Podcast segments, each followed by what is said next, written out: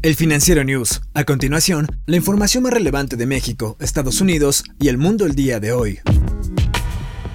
De acuerdo con la Organización Mundial de la Salud, la pandemia de COVID-19 mostró un retroceso en la tercera semana de agosto, el grupo detalló, en un comunicado, que los nuevos casos de la enfermedad provocada por el virus SARS-CoV-2, reportados entre el 16 y el 23 de agosto, llegaron a 1.742.152, lo que representó una caída del 5% comparado con la semana previa.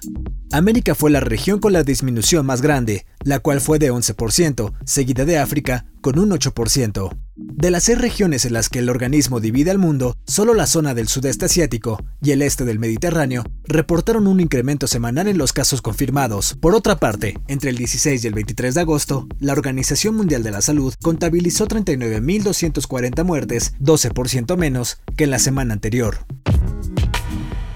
Laura se convirtió en huracán este martes, poco después de entrar en las cálidas y profundas aguas del Golfo de México.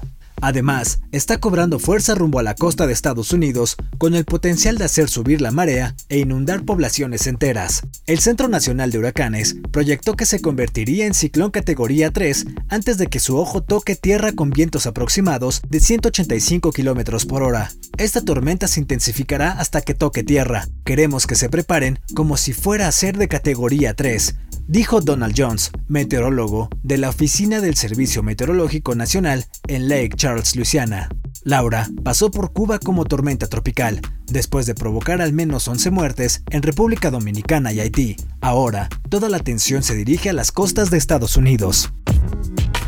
Corea del Sur decretó este martes el cierre de escuelas y con ello el regreso a las clases a distancia en la región metropolitana de la capital, Seúl. Todo esto por cumplir 12 días consecutivos en un aumento significativo de nuevos casos de coronavirus. Según la ministra de Educación, Joe Eun-ae, en las últimas dos semanas se detectaron al menos 193 casos positivos entre estudiantes y profesores en la zona metropolitana de Seúl. Los estudiantes del último curso de secundaria seguirán acudiendo a los centros para no interrumpir el programa antes de los exámenes de acceso a la universidad. Según los centros, 221 de las nuevas infecciones se localizaron en la región de Seúl, donde residen la mitad de los 51 millones de habitantes del país.